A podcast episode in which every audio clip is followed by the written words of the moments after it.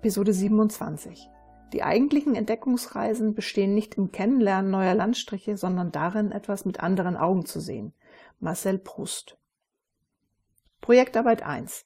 Jakob Jandl sieht sich zum wiederholten Male die Bilder an, die Frank Weißnecker während seines Rundgangs in der Produktion gemacht hat. Schmutzige Umgebung an den CNC-Maschinen, Werkzeuge liegen wahllos herum, Ausgangs- und Fertigungsmaterialien sind nicht voneinander getrennt und, und, und. Nach der kleinen Übung zur Methode 5a bzw. 5s, Ordnung und Sauberkeit, während der Fabrik im Seminarraum fallen ihm diese Dinge jetzt besonders auf. Es müsste aber doch auch im Interesse aller anderen sein, in einem ordentlichen Umfeld zu arbeiten. Zumal er von seinen Kollegen weiß, dass diese zu Hause auch nicht solche Unordnung haben.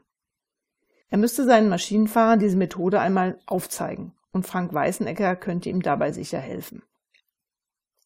Nun ist es leichter gesagt als getan, alle Mitarbeiter zügig zu einem Termin zu bekommen. Doch bereits am kommenden Montag erläutert Jakob Jandl am Flipchart mit Hilfe von Weißenegger den Ablauf der 5a bzw. 5s-Methode. Dass die 5 für fünf einzelne Schritte steht und die Buchstaben diese beschreiben, wobei a und s jeweils die gleiche Bedeutung haben. Erstens. A wie aussortieren bzw. S wie sortieren. Zweitens. A wie aufräumen bzw. S wie straffen und systematisieren. Drittens. A wie Arbeitsplatz säubern bzw. S wie sauber machen. Viertens. Anordnung zur Regel machen bzw. S für standardisieren. 5. A. Alle Schritte wiederholen bzw. Selbstdisziplin. Und Weißenegger betont zusätzlich, dass es sich hierbei nicht um einen einmaligen Vorgang für kosmetische Verbesserungen handelt, sondern dieser wiederkehrend angewendet werden soll. Zum einen, um den einmal erreichten Zustand zu erhalten und dazu diesen ständig zu verbessern.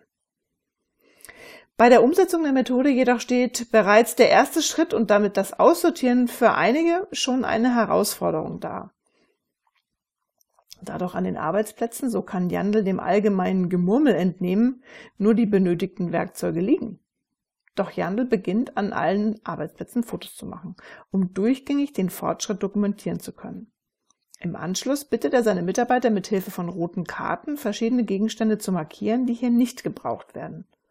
Erneut beginnt eine Diskussion, doch letztendlich können sich alle auf eine Auswahl einigen und die rot markierten Gegenstände, geordnet nach den Arbeitsplätzen, an einem Ort zur Aufbewahrung zusammengetragen werden. Während in den folgenden zwei Wochen diese Gegenstände nicht benötigt, sind sie für den Arbeitsplatz überflüssig. Im Folgeschritt werden die benötigten Werkzeuge und Gegenstände zusammengestellt und nach Häufigkeit ihrer Nutzung sortiert, um eine entsprechende Platzierung und Anordnung nahe den Arbeitsplätzen vornehmen zu können. Schon jetzt erkennen die meisten, dass sie damit mehr Platz bekommen und sie zukünftig nicht mehr auf die Suche nach benötigten Materialien oder Werkzeugen gehen müssen. Es kommt zwar auch hier noch zur Diskussion, wo genau die Werkzeuge aufbewahrt werden und wie diese Plätze dafür gekennzeichnet werden sollen, aber Jandl bemerkt, dass sich zwischen den einzelnen Maschinenfahrern bereits unbewusst ein kleiner Wettbewerb entwickelt hat, wer seinen Arbeitsplatz am besten herrichtet. Weitere Fotos dokumentieren die Fortschritte. Und gute Beispiele, von denen alle noch lernen können, werden an einem eigens dafür hergerichteten schwarzen Brett ausgehängt. Den dritten Schritt, Säuberung der Arbeitsplätze, braucht Jakob Jandl gar nicht mehr aufzuschieben bzw. anzuschieben. Er wird praktisch zum Selbstläufer. Zufrieden sieht sich Jandl um. Eine so saubere Maschinenhalle hat er bei der Kraus GmbH Co. KG noch nicht gesehen. Aber er ist auch gespannt, wie Franz Großmann dies sieht. Großmann hatte sich bereits nach der ersten Aktion mit den roten Karten kaum mehr in den Maschinenhallen sehen lassen und seine Anweisung nur noch schriftlich oder per Telefon erteilt. Ganz anders geht es dagegen in den wöchentlichen Treffen der Projektleiter mit Frank Weißenegger zu. Hier wird jeder Einzelne wahr und ernst genommen. Weißenegger hört sich den jeweiligen Stand des Projektes genau an, stellt aber auch manchmal unangenehme Fragen. Nicht mit persönlicher Kritik, sondern um denjenigen beim Weiterkommen zu unterstützen.